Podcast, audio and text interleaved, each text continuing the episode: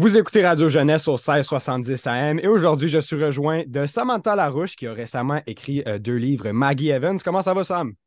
Ben, ça va super bien, toi, Philippe? Ça va très bien, ça va très, très bien. Je voulais commencer par, euh, on se connaît quand même depuis longtemps, mais je voulais savoir... Ben, depuis, euh, depuis très longtemps, en effet. Ben, depuis toujours, comme, on, je pense qu'on peut dire.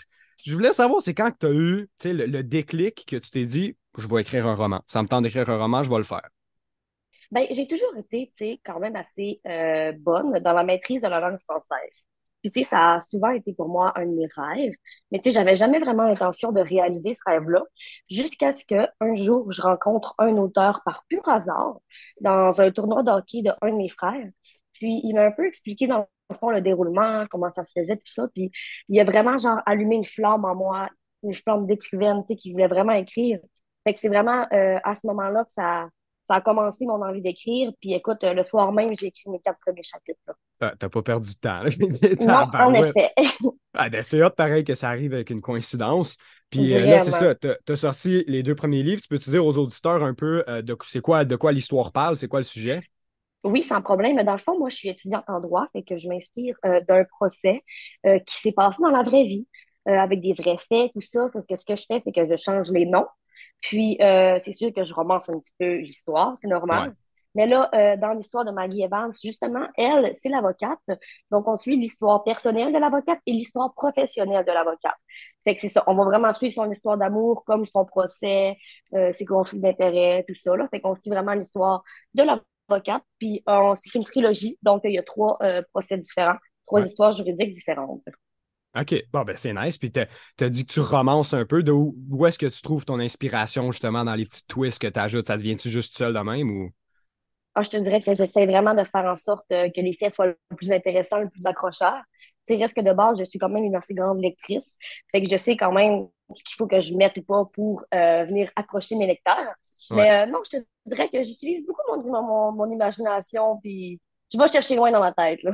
OK, bah c'est bon. Ça, t'as-tu déjà eu, euh, t'as-tu déjà eu comme, tu sais, on appelle le syndrome de la page blanche. T'es-tu déjà arrivé que t'as stocké, là? Oui, oui, oui. Je te dirais que finir, finir mon premier livre, ça a été le plus difficile. J'ai ah vraiment appris que, ah, commencer un livre, là, vraiment, là, c'est très, très, très simple.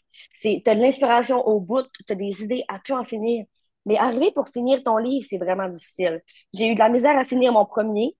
Là, mon deuxième, euh, ça, s'est bien fini, ça a quand même bien été. Puis là, je te dirais qu'il me reste à peu près trois ou quatre chapitres à écrire de mon troisième. Puis là, je commence à rentrer dans le syndrome de la page blanche. J'ai de la misère à finir mon troisième. Là. C'est quoi que tu fais dans ce temps-là? T'as-tu euh, as un truc euh, qui t'aide justement à ah. s'en en sortir? Honnêtement, euh, je prends une pause là, complètement. Là. Je prends un bon deux, trois jours sans écriture, sans rien. J'essaie de prendre une pause pour vraiment, après ça, avoir le cerveau euh, complètement relax pour revenir à mes idées. Là. Ouais, c'est vrai que j'imagine qu'à prendre une pause, tu sais, juste se remettre, comme reset un petit peu, tu reviens en force, tu as plus d'énergie, tu as plus de idées. Là. Euh, pendant...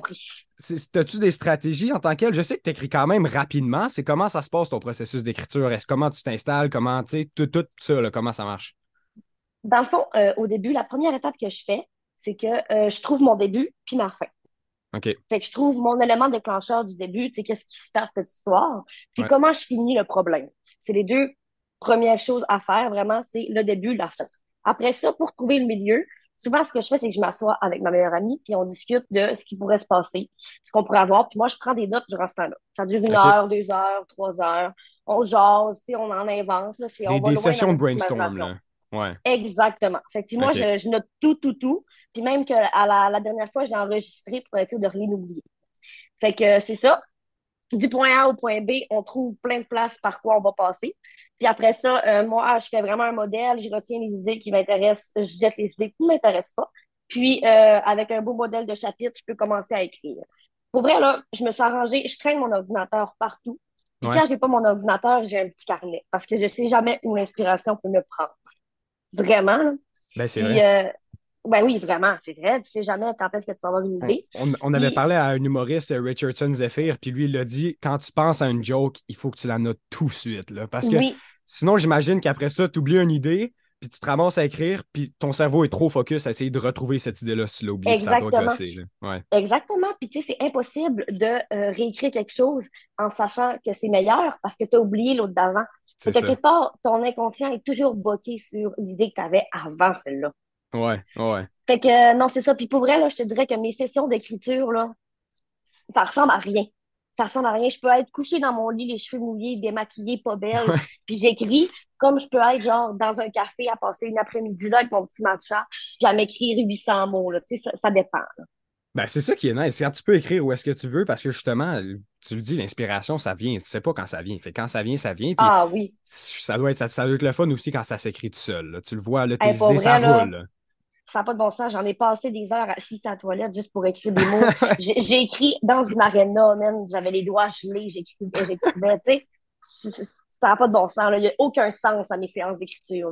Non, ouais, ben, ça, ça, ça doit être le fun, pareil. C'est quoi, c'est quoi que t'aimes le plus, justement, dans, dans l'écriture de romans? Puis euh, toi, c'est des romans, tu sais, euh, plus réalistiques. Fait c'est quoi que t'aimes le plus? Oui.